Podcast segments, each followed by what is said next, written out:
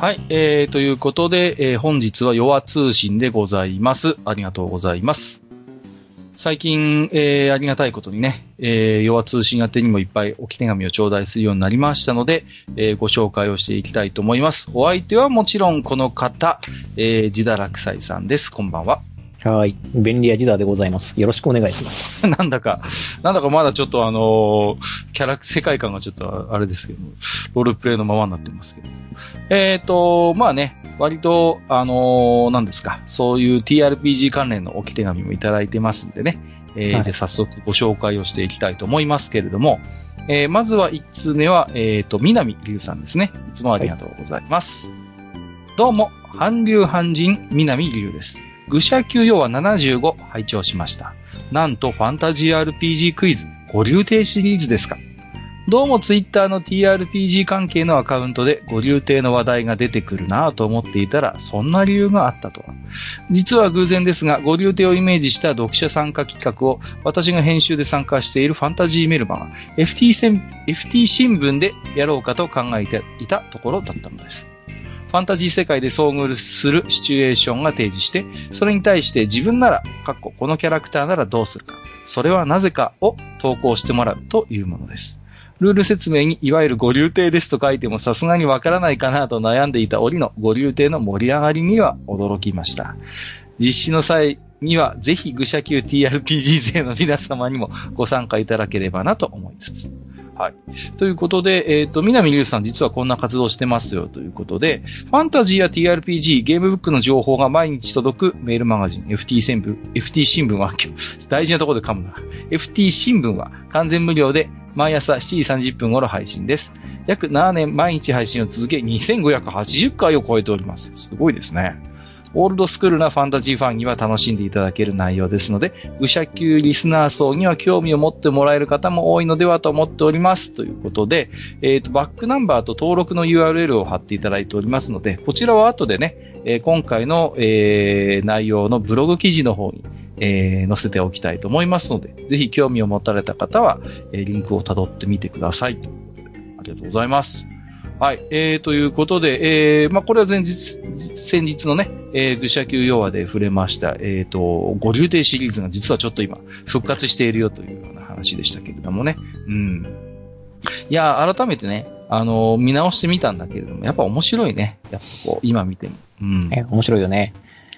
テーマがやっぱりその、なんていうのかな。あんまり、こう、ななんていうのかな、こう、ふ普遍的なものなので、ファンタジー世界の話なので、まあそういう意味で言うと、あんまり古臭さも感じないんですよ。こう、テーマとして。うん。うん、確かに。だから今のファンタジーのそういう TRPG を中心としたシチュエーションとして、えー読んでても全然そういう意味では違和感がないというところがあります。うん。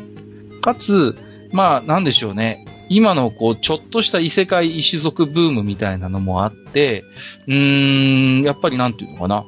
お若い読者の方でも新鮮に面白く読めるんじゃないのかなという。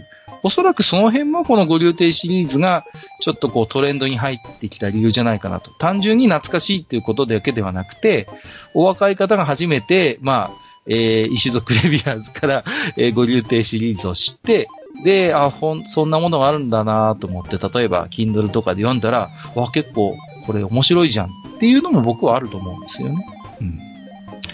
だから、そういう、なんていうんですかね、今でこそこう、ナロー系も含めて異世界、異種族がわちゃわちゃするっていうのがちょっとした、まあ、あの、トレンドになってますけれども、まあそれの走りですよね、ゴリューテシリーズっていうのはね。うん。そうですね。まあ、これがね、ちょっと、あの、ジェネレーションギャップかもしれないんですが、はい。いわゆるあの、ファンタジーの土定番っていうものをこう経験してない方たちもいらっしゃるので、うん。あのー多分今読めば、今読んでる読者層はこれを新鮮に映るのかなっていうのがクイズが1個ありまして、うんうん。あの、各モンスターに対してどの武器を選ぶっていうクイズがあるんですけど、あーあったね。うん。はい。これを、まあ、ちゃんと選べるのかなと。はいはいはい、はいまあ、あの、我々は正直言えば余裕です。余裕です。もはいう常識のレベルですよ。常識のレベルなので、はい。そうなんですよね。うんはい。まあ、相手がスケルトン、えーワーウルフ、サイクロプス、メデューサ。うん。で、えっ、と、それぞれが、えっ、と、銀のダガー、メイス、えっ、と、槍、えっ、と、盾と、剣かな。うんうんうん。だから、まあ、なんていうのかな、もう、我々にしてみれば、もう、基本の木なんですけれども、まあ、これがでも意外とこう、新鮮に読める人たちもいるだろうなとはあるんですよね。うん。で、あとはその、な、なんていうんですかね。あのー僕なんかはやっぱ第一世代に片足突っ込んでるので、それぞれのなんとなく元ネタみたいなところまで話が及ぶんですけどね。そうそうそう。初めてこう、銀の武器が有効って言い始めたの確かあの作品でとか、初めて TRPG のシステムで、こう、刺しと、こう、打突と、みたいな、こう、大打系と分けたのはとか、あと、ウオハンバーが V 判定始めてみたいな、そういううんちく話になっていくんですけど、まあ、あのーなんて言うんですかね。だから、その辺の、こう、本当に、基本の木とされているものも、まあ、改めてね、こう、さらうことができるっていうところは、面白いかなと思うんですよね。うん。あとは、その、やっぱりなんて言うんですか。こう、例えば今、そういうファンタジーものの作品、まあ小説にしろ、まあコミックにしろ、えー、書くひ中で、なんていうのかな、こう、最低限抑えるべきポイントってやっぱあると思うんです。地雷ポイントみたいなの。ここここを外しちゃうと、うるさ型のファンタジーファンは、あのー黙っちゃいないよってポイントがあると思うんですよ。やっぱり。そこを間違っちゃったら、ああ、もうこの人は分かってないって言われるみたいな、ファンタジー地雷ポイントっていくつかあると思うんですよ、やっぱり。こうね。うんうんうん。さっきの例で言うならば、えースケルトンに対して、こう、ね、こう、ショートソードで立ち向かってくみたいなさ、それで、なんか、勝ちましたみたいな。はぁみたいな話もあるわけではないですか。まあ、勝てないことはないんですけどね。まあ、まあその、場合の正解は、あの、シールドバッシュをうまく使いましょうと。まあ、そういうことになりますよね。はい。だから、そういう、なんていうのかな、割と今ね、そういうお若い方でも、それを受け止めて読者として読む方ってのは、まあ、ファンタジー系は特にそうですけど、割と我々みたいなおじさんも好んで読んだりするので、そういう時に、そういう めんどくさい、めんどくさい読者が、まあまあ、あの、最低限こう、むむって言わないレベルの、こう、知識を身につけるという意味でも、まあまあいいのかなというね。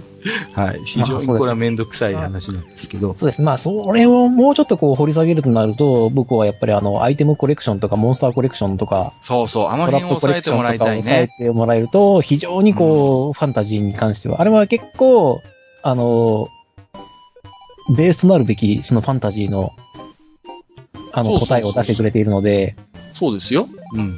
だからさ、あの別にさ、新紀元社のトゥルースインファンタジーシリーズを揃えろとは言いませんから。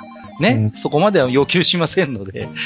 いや、あの、実際に書くとなれば揃えてもらいたい資料ですよ。トゥルースインファンタジーシリーズはね。文庫版も出たことですし。うんうんうん。なんですけども、まあまあそこまでは、言いませんので、はい。ぜひともね、あの、富士見ドラゴンブックで出ていた、あの、本当に、えーアイテムコレクション、トラップコレクション、モンスターコレクション。街のやつもあったよね、なんかね。シティコレレクションがありますね。シティコレクションもはい。そうそうそうどんな場所に何があったのかっていう。うん、うん。一応ね、あの、物語形式でね、書いてありますんで、うん、そそうそうれで読んでても楽しめますっていう。楽しいですよ。うん。で、まあ、アイテムコレクションなんかはね、まあ、かの英雄王の意外な若い頃のエピソード満載でございますからね。そうですはいまあ、あれはね、ロードスを読んでたら、なお面白いっていう。そうね、ロードスファンでもしアイテムコレクション読んだことがないって方がいらっしゃるならば、ぜひ読んでもらいたいかなとは思うかな。うんはい。そんなところですかね。はい。ということで、南龍さんありがとうございました。えっ、と、は FT 新聞ね、興味持たれた方はぜひブログの記事を辿ってみてください。転載しておきたいと思います。私は読んでます。私も読んでます。はい。ということで、ありがとうございました。はい。お次の置き手紙は、全略フレディさんです。ありがとうございます。最近全略になってきたんだよな。えっ、と、はい、えっ、とですね。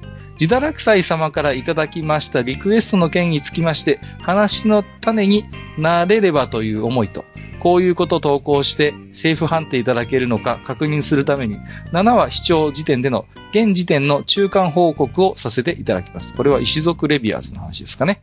はいこれをお読み。みいただいている頃、ひょっとして全話終わってたりするんでしょうかいやいや、そもそも地上波もニコニコも規制されずに完走できているのやらということ。なんか地上波は増えるそうですけどね。えっ、と、ここまでフェラフェアリーやらサラマンダーやりやら TS 役やら、マイコギドやらとエンジョイする様を見てきたわけですが、自分が最もえっと叫んだのは、海外の石族レビューアー、レビュアーズの皆様ですら、渋めの反応をされていた第7話、えっ、と、3丸回でございますということで。ここは別に抑えなくてもいいんじゃないですかね。いいじゃないですか。3段階ですよね、これね。はい。はい。えっ、と、序盤のリザードマンやクロコダイルのマッシブなジョーの、まあ、お嬢様のジョーですね。の、力士めいた体制から行われる哲学シーンはどうでもいいとして、えー、かっこしてどうせならオーバーロード2期のあのメスリザードマンぐらいの連れてこいよと。なんといっても我らがヒロイン、えーメイドリーちゃんの産卵シーン、黄軍玉の貴重な産卵シーン、何が貴重って着衣産卵というレアめなシチュという点、修正版であるニコニコ動画版でも、えーほぼバッチリ映してくれているのに、ほぼ全裸のワニよりずっとエロい。着衣派をずっと貫く自分としては、ほれ、見ろ、と、とやりたくなりましたよ。えー表情よし、声よし、えー 無精卵と一緒にゆるりと出る粘液よし。特に粘液の描写は知るフェチも納得の内容。欲を言えばもし行方不明になった、えー、これパンツでいいんですか？もう、うん訳ぞ、訳訳しませんよ。が、太ももあたりまで下ろされてて、粘液が一旦、まあまあ、それは無理ですよね。ちょっと飛ばします。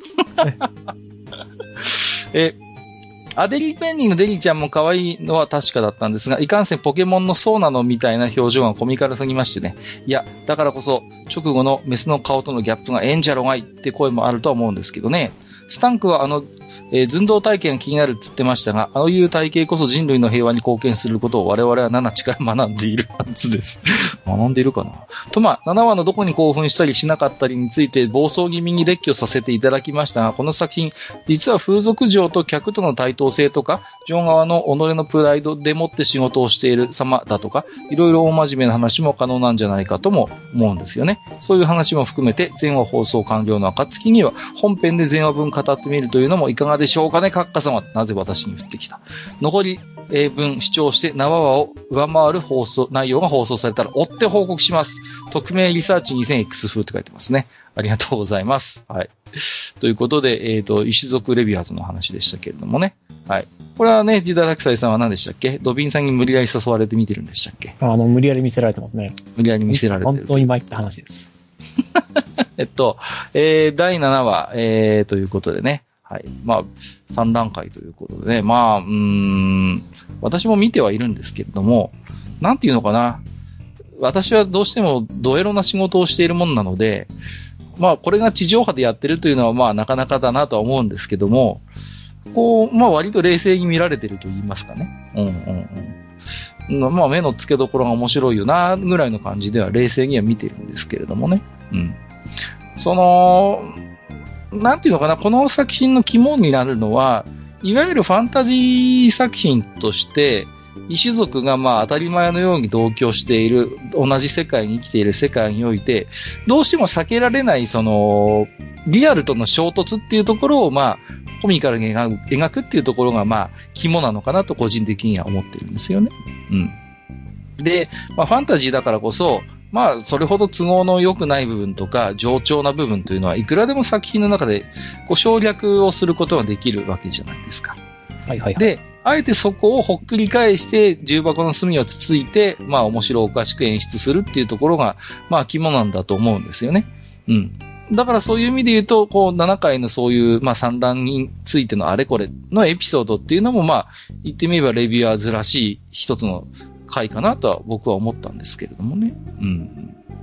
まあちょっと一部ね、ちょっとえぐい描写があったんで、そこはちょっと、えっと、えーフレディさんの置き手紙省略をさせていただきましたけれども、まあまあ、それも含めて私の普段の仕事からすれば非常に 日常的なものではあるんですが、うーん、なんて言うんですかね、まあフレディさんもお分かりだとは思うんですけども、この作品ってどうしてもそういう、なんかまあ、攻めているエロみたいなところが、まあまあ注目はされるんですけれども、うーん、なんでしょうね。あそこだけではないんだろうなという思いもあるんですよ。うん。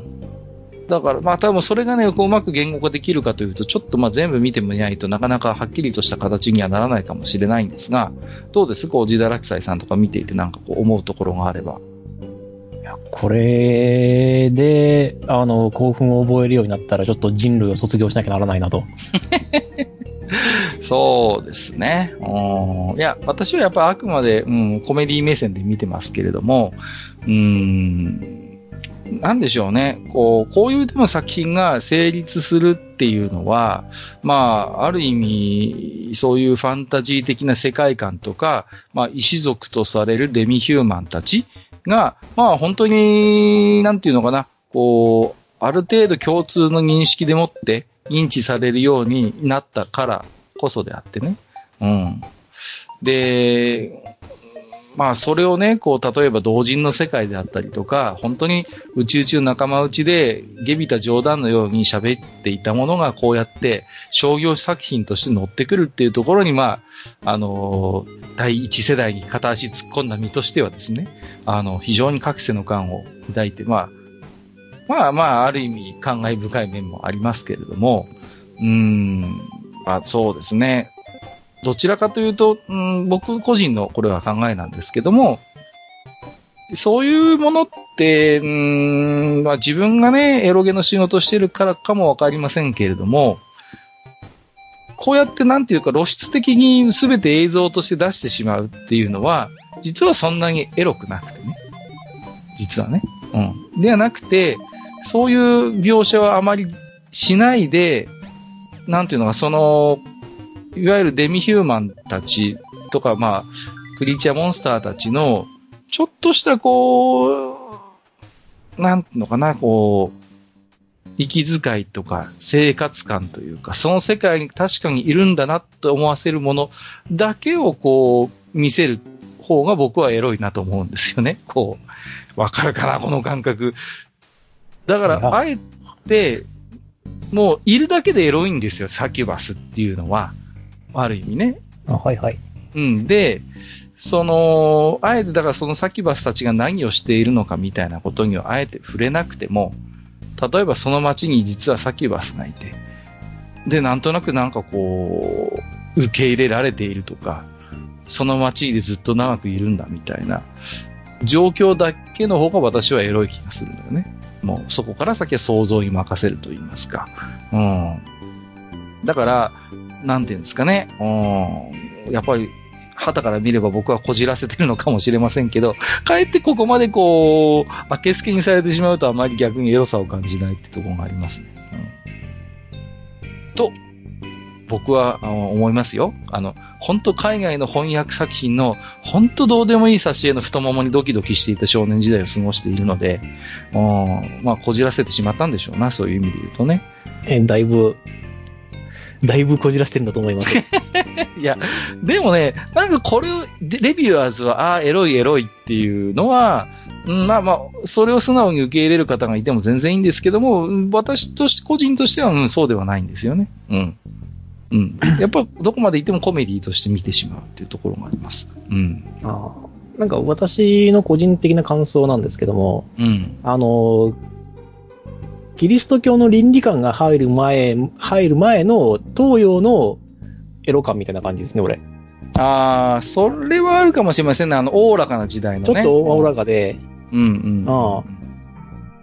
だから、その、なんていうの、レビュアーズの、まあ、売春街みたいなところって、あのー、いわゆる、あの、オランダの飾り窓みたいな、そういう雰囲気じゃなくて、どこか日本の、あの、吉原とか、日本の赤線みたいな雰囲気じゃないですか、どちらそう、あの、花町ですよね。そうそう、そんな感じがしちゃってて、で、うん、あの、話してる内容なんかも、まあ、明けっぴろげっていうか、こうな長屋トークみたいな感じなんですよ。そうそうそうそう。だから、変な話、落語の、あの、縁話、艶話みたいな 雰囲気すらあるから、まあまあ、ある種その、なんていうの、じめ、湿っぽさとか、その、花町特有の湿度とか、あの、悲惨さがないじゃないですか。はいはい、そうそうそうそう。うんうん。それだから、うん、ジダさんに同意するな、僕も。うん、そういう感じを、えっ、ー、と、まあ僕は、えー、抱いたのと、あとですね、あの、私、あの、ニコニコで見せられてるんですけども、はい。あの、ニコニコのコメントで非常に感心してね、僕はそこで吹いたんですけれども、うん。あの、エンディングで、あの、エルフの先女が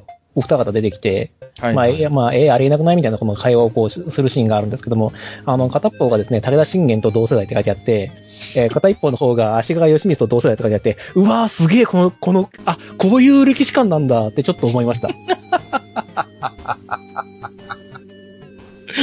いやまあね、うん。エルフの時間感覚が今初めて分かったわって思ったもん。そうですね。まあまあ、確かにね。なるほどなとは思いますけれども。うん。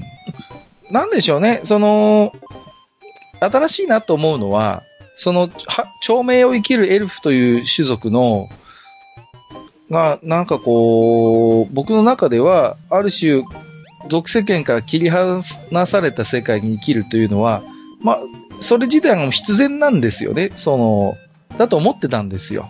やっぱりそういうファンタジー作品から触れてきたので、うん。だからそういう長命を生きるエルフたちの一つのリアリズムの表れだと僕は思ってたんですよ。その人間離れして、どこか、その遠征的な空気も匂わせてね。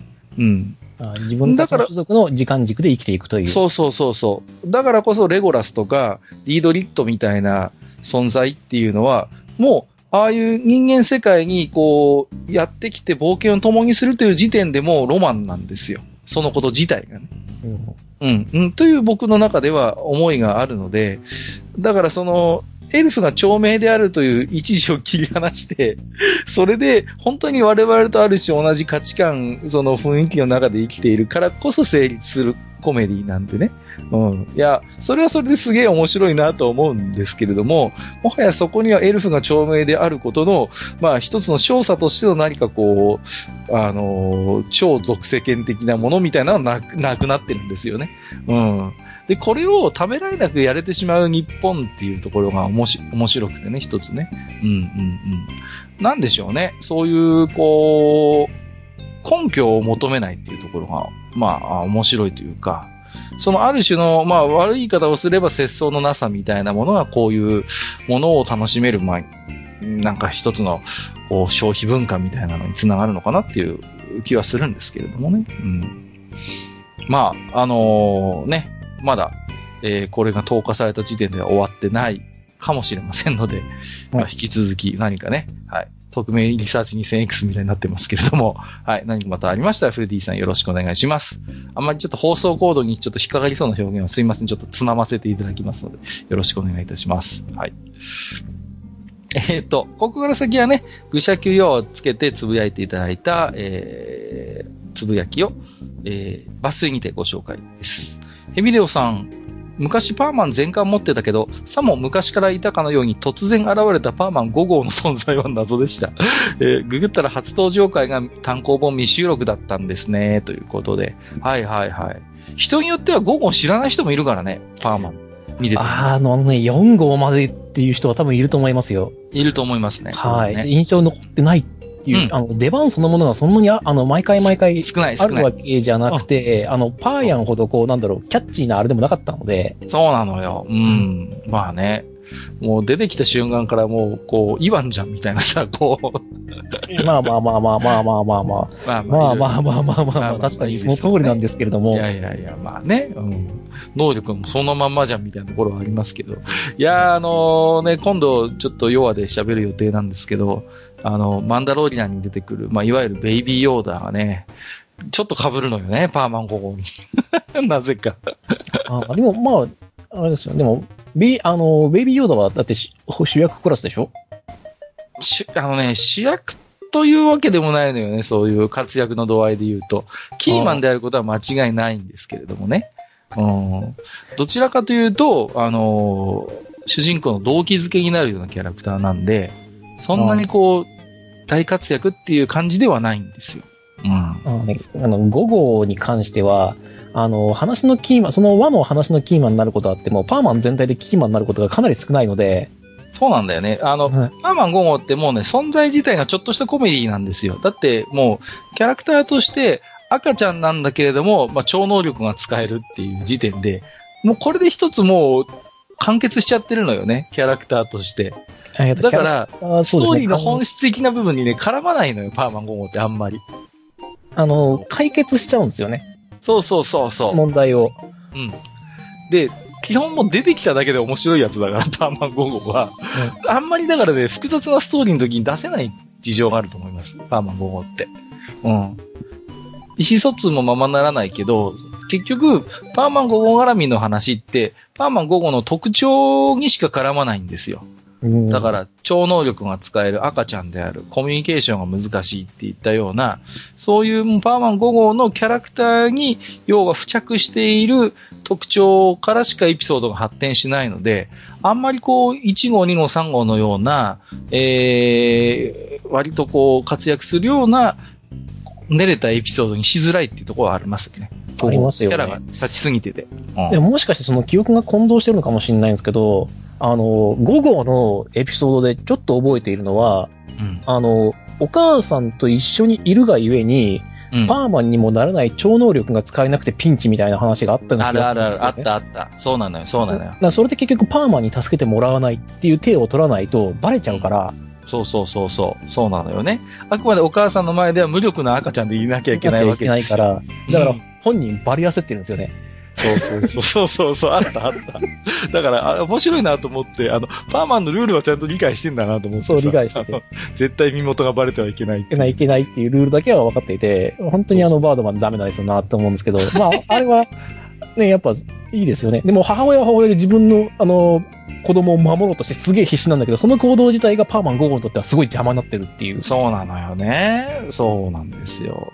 だから、なかなかそういうもうパーマン5号自体でお話がある種できてしまうので、できちゃうんですよね。なかなか他のパーマンと絡ませるのが大変。絡ませるのが大変ですよね。大変なんですよ。あの、まあ、21分の枠だったとして、うん、あの、19分はパーマン5号の葛藤で終わって、1分で、そパーマン出てきて助かった、よかったって言って、ありがとう、その母親がパーマンありがとうって言って終わって、ふう、やれやれみたいな感じで終わるんで。そうなのよね。そうそうそう。うん。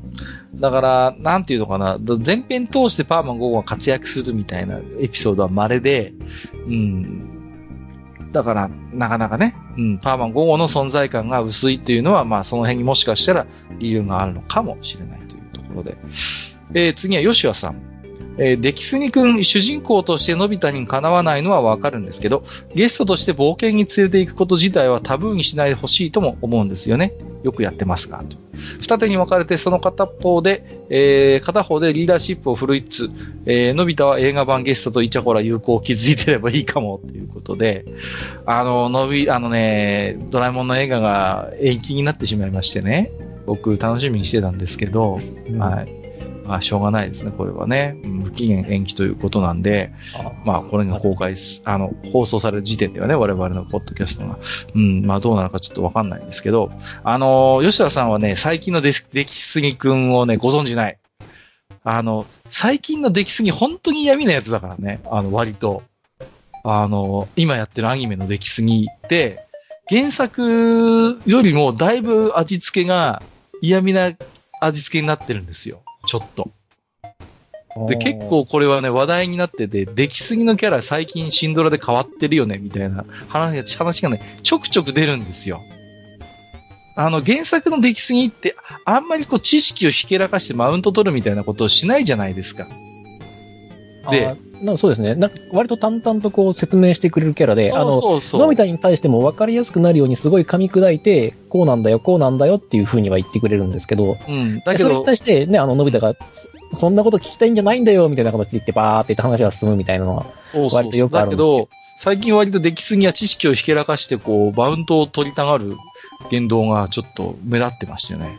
ああ。このシンドラの雰囲気の出来すぎだと、やっぱりちょっと映画に主役級で絡ませるのは大変だなっていう印象は正直ありますよ。最近の出来すぎは。なんでこんな出来すぎを語ってるのかわかんないけど、あの、だからね、なんだ、だ最近の出来出来すぎだとあれ、こんなことも知らないのび太くんみたいなこと平気で言い放ちますからね。ああ。うん。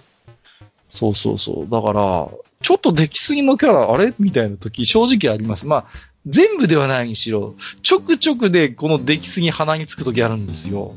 個人的に。うん。まあ、なるほど。そういう味付けになってるんですね。いや、最近のやつって実はまだほとんど見たことなくて、はいはい、はい、あの、最近になってようやくあの、南極カチコチ大冒険でしたっけ？あれを見たんですよ。懐かしい。懐かしいな。はいはいはい。あとりあえずだからあの、まあ、ドミンさんと二人でこう、鑑賞会をやるときにですね、うん。ぼちぼちシンドラ見ようぜっていう。ああ、見た方がいいよ。うん、見た方がいいと思ったんですけど、じゃあどれを見るかって。そうね。最、最初期のはやめた方がいいだろうと。はいはいはい。あの、声優さんたちもすげえ迷ってるから。うん。自分のその、自分のドラえもんを作るために悪戦苦闘してるだろうから、そこはやめておこうと。うん。で、今の、あの、最近のやつだったら、もう自信を持って、あの、ドラえもんたちを演じてると思うので、それを見ようということになって、南極カチコチを見たんですけど、まあ面白かったですけど。うんうんうんうん。ああ、なるほどね。はい、はい。いや、最近の映画もね、本当に、いや、よくで、月面探査機も面白かったし、うん。あのー、いいと思いますよ。で、ちゃんと、あの、原作リスペクトみたいなものがあるんですよね。うん、割と。で、アニメのドラえもん、今のね、あの、テレビアニメのドラえもんなんですけど、あのー、タイトルがまあもちろん出るじゃないですか。エピソードの配信。はいはい、ね。まあ、2はありますけど、1話ごとにあるじゃないですか。昔だったらあれですよ。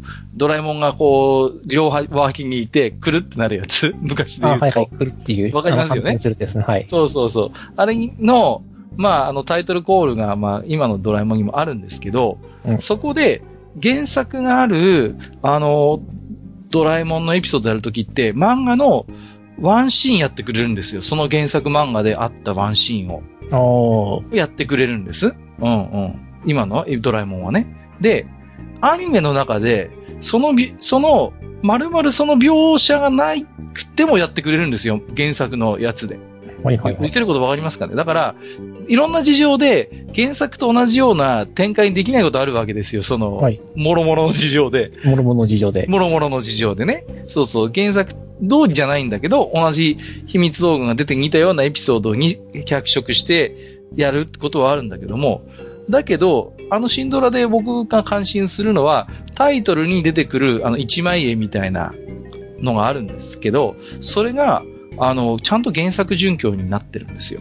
で、あれ？で、だから、最初タイトル見て、ああ、このシーン漫画であったあったって思うじゃないですか。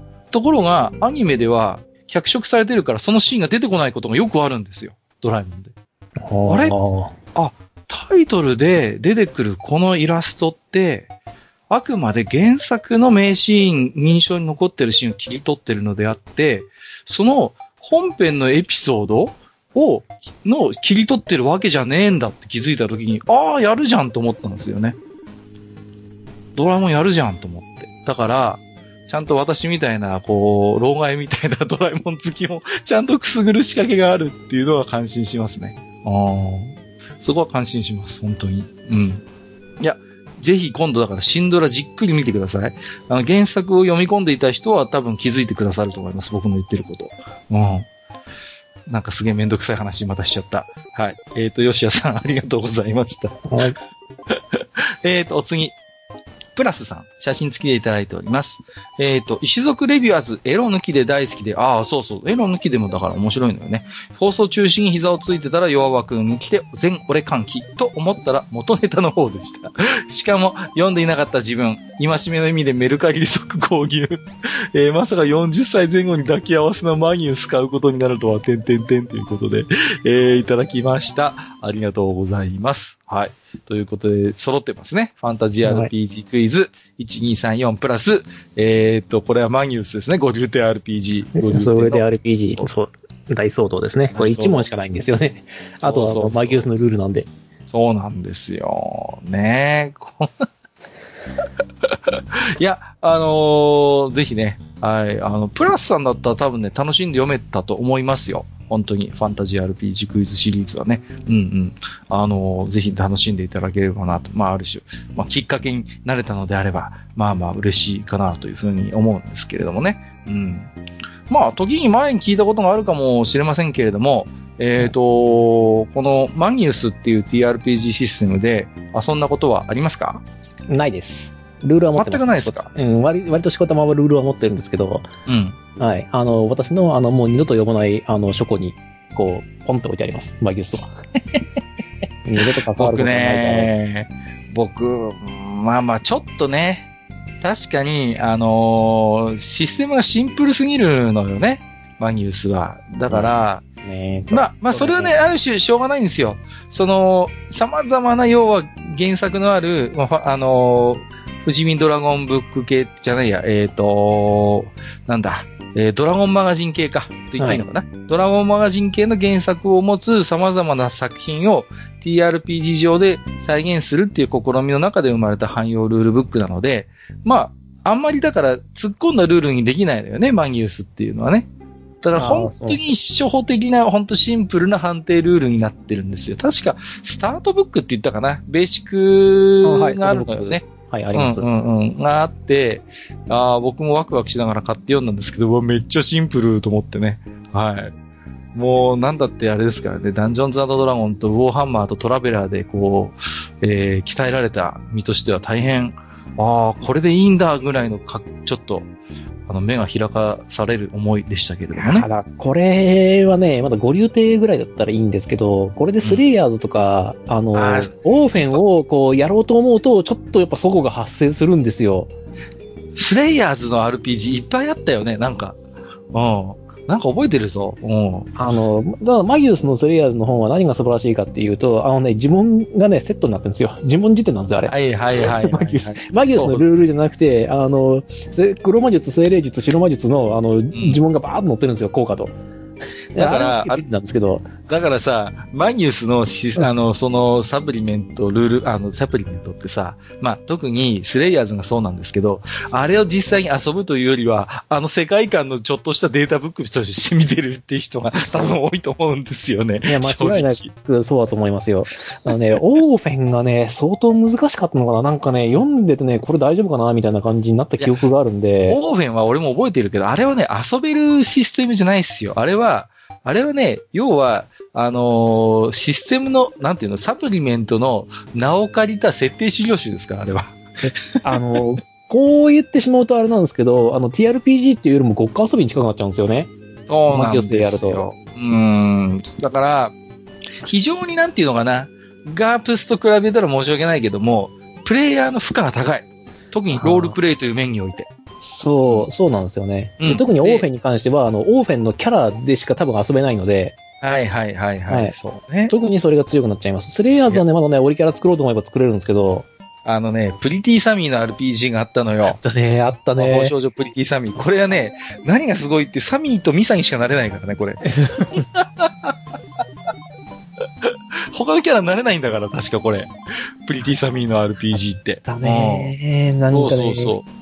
遊べたのはね、本当に、いや、僕、大体持ってますけど、本当に遊べたのって、だから、五流亭 RPG はまだ遊べたし、あとはね、モンメカ学園のやつがあったのよ。うん、モンスターメーカー学園の RPG もまだ遊べた。あれはね、まだ大丈夫。そうそうそうそう。僕が一番ちなみに遊んだのはあれですよ。蓬莱学園 RPG ですよ。蓬莱83文章。うん。ああ。これは僕は遊んだね。あのー、蓬莱学園の TRPG で入手しやすいのこれぐらいしかなかったんですよ。ああ、確かに。あと、ね、あと全部ボックスだったから、蓬莱学園って。うん。敷居が高かったからね。そうなんです。で、僕は、ほら、ね、でも、ボックス全部持ってるんで、もう。まあ、ブルジョワですからね。いやいやいや、ブルジョワじゃないけど。そう、ブルジョワの匂いがするな。いやいやいや、まあ、だけど、ほら、なかなかやっぱり、身近にいないわけですよ。その、あの、ボックス持ってるやつが。いないいないいないしかも何個もあったからね。あの、蓬莱の、あれは。で、まあ、蓬莱学園 RPG だったら、まあまあ、あのー、ある種、限定されてますんで、あれは公安委員にしかなれないので、蓬莱学園の。うん、だから、その、ね、なんていうのかな、そ、あ、蓬莱世界を、その、友達と気軽に共有するんだったら、非常に蓬莱学園 RPG は、手が良かった。うん。と思いますよ。ちゃんとベアトリスカのまま出てくるしさ。うん。そうだ、ね。これ一応買ってね、やるかどうかっていう話をしたんですけどね。うん、あの、ガープスマスターと。あの、うちの担当。俺がまあ、フォーセリア担当だったんで、俺がやるときはロード、ソードワールド、クリスタニア。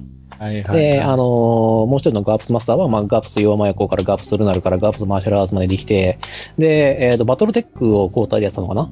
わあ、いいですね。は、あの、ゲームマスター両方できたんで、まあ、たまには俺もガープマスターとかしたんですけど、基本的にはそれで、あとは。メックウォリアで遊んでたの？え？バトルテックで遊んでたバトルテックとメックウォリア、両方できます。ああ、そうなんだ。はいはいはい。非常に今、リスナーを選ぶような発言をしているような気がするが、まあまあいいか。いいんでしょ。で、あとは、シャドウのマスターがいて、うん。で、また別にあの、ウィズのマスター、新ウィズ、えっ、ー、と、アドバンストウィズができるやつがいて、まあ、そいつはあの、もともと、あの、ウィズが好きだったんで、はいはいはい。うん、まあ、もうウィズ好きだったらできるじゃないですか。ウィズはね、できるよ。うん。ダンジョン用意する、ダンジョン用意すればいいんだから。そうそう。あれ、あれも本当に、あマギウスとは違う意味で遊びやすいシステムだったあ。あれはね、マジで遊びやすいっていうか、あれダンジョン行ってこもってレベル上げりゃいいんで。ストーリーいらねえから。TRPG でもそれやるかっていう話ですからね。そうそうそう、コンピューター RPG だから。まあそういうのを楽しむゲームなんで。うん。まあまあそういうのもやってやってたんですけど、じゃあ何やるかったら、とりあえずバトルテックやるか。マギウスは、まあいいやっていう。えっと、何？メクリアで、メクオリアで遊ぶときはやっぱり一人二役とかにしたんですか？えっ、ー、とね、あの、一人二役が、あのー、難しいんで、あのは確かでも一人二役でやってたよね。一人二役やってます。うんうん、なってるんですけど、あの、二役を演じるってことに対して演じ分けがどうせできないんで、やめようと思って。はいはい、じゃあ、あの、経験点を多めに渡すから、うん、えっ、と、初期作成状態のままで、整備の能力も持たせてくださいっていうふうにしてました。ああ、なるほどね。ああ、はい、それは、あれですね。いいですね。傭兵スタイルということなんで、うんうん、まあだからリプレイのあの2部の方かな？うん、うん。はいはいはい。近い感じになります。だ整備の持っていてやってる傭兵、独立傭兵団というような形でやってました。だ正規兵じゃないです、うちら。あの、ね、正規のメッ、えっ、ー、と、尺位持ちのメックノリじゃないです。あの、メックノリはあの世界だともう貴族様ですからね。貴族だからね。貴族の乗り物だから。基本的にね、本当に。だから、いや今、今思ってもなかなかよくできた世界観だと思いますよ、本当に。うん。ね。金持って偉くないと、あの、乗れないっていうね。そう、金持って偉くなったないと思えなくて、まあ、あの、でもメックっていう、その、あの、まあ、モビルスーツみたいなもんなんですけども、それを、えっ、ー、と、もう製造できない世界というのは、メックウォリアの世界なので、だから、ベックノリっていうのは、だから特権階級なんだよね、言ってみればね。特権階級なんですよ。で、乗れるっていうことと整備できるっていうことはもう、超エリートなんですよ、その時点で。そうなのよね。あの世界においてはね。ねそうなんですよ。選ばれし者なんですよ。メックに乗れる時点で、関われる時点で、もう、ね、あのー、あれなんですよ。エリートなんですよね。エリートなんですよ。でも普通の人たちはだってあの10羽人からげの兵士になって、あの本当にあのモビルスーツ対歩兵とかいうそんな悲惨な状況で戦ってるんですから、まあそのあたりは描かれないですけどね。基本的にはメックモビルそうそうそうそうね。ものすごいプラスさんの話から脱線しました脱線しましたね。いや、はい、今、記者の話しようかなと思ってましたもん。いや。はい、えー、ということで、プラスさんありがとうございました。絶対納得されてないと思う。申し訳ない。いや、申し訳ない。いや、ファンタジー、まあ、RPG について、あの、RPG クイズについては十分語ったんで、あとあの、これおそらくこれに前後してると、要はで、あの、それっぽいことやってるんで、それ、それで楽しんでいただければなと思います。はい、すいません。まあ、あの、プラスさんもね、でもベテランですから、きっと。はい、その辺はきっと飲んでいただけると思っております。はい、えっ、ー、と、本日ご紹介最後のお手紙は、ヘビレオさんです。えっ、ー、と、ね、イラストつけていただいておりますよ。このメンバーでファンタジー RPG クイズ花馬亭シリーズいけるのではということで、出題者はジダ、レベック、ビリジジョ、ルナ、先輩冒険者ということで、全部売れないかっていうね。俺の負担がただただ増える。俺の負担がただただ増えるというね。いやいやいや。まあね、あのー、実は、まあちょっとね、えっ、ー、と、これの一つ前に多分投下してると思うんですけども、ちょうどね、あの、我々もヘビレオさんと同じように実はちょっとアイディアを持っておりまして、え愚者級的ファンタジー RPG クイズという試みをちょっとやってみましたので、はい。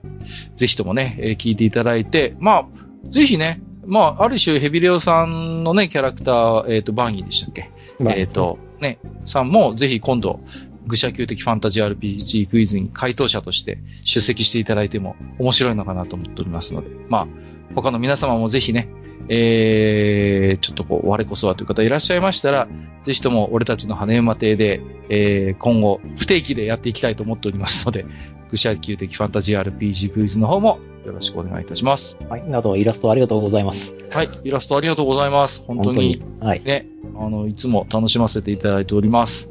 はい。はい、あのー、もし、ね。あれですね、僕はあの、あの、ちょっとこの絵で好きなポイントがありまして。はい。あの、壁に飾ってある絵が、あの、カルシニアとタロなんですよね。ああ、はいはい。あ、気づかなかった。そうだ。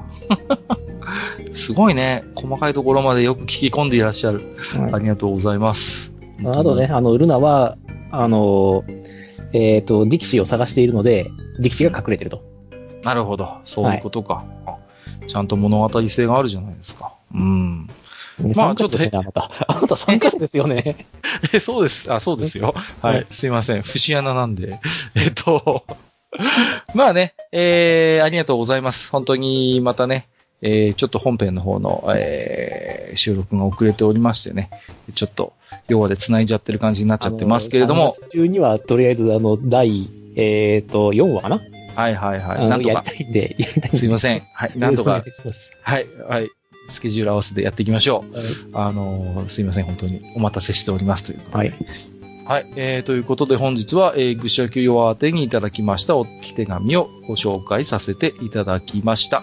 えーと、ブログのお便り投稿フォームに本編宛てと愚者級弱宛てということで分けておりますので、弱宛ての方につけていただいた置き手紙はこの枠にてご紹介をさせていただきます。また、ハッシュタグ愚者級弱をつけていただいているつぶやきも抜粋にはなりますけれども、この弱通信でご紹介させていただく場合がございますので、よろしくお願いいたします。はい、ということで本日のお相手も便利なジダラことジダラクサイさんでした。ありがとうございました。はい、ありがとうございます。この2ヶ月間ね、暇だったんで、えっ、ー、と、ゴブリンスレイヤーでやる影走りの、えー、ハウスルールとアーキーを作っちゃいました。こりゃロールプレイが楽しみだ。ありがとう。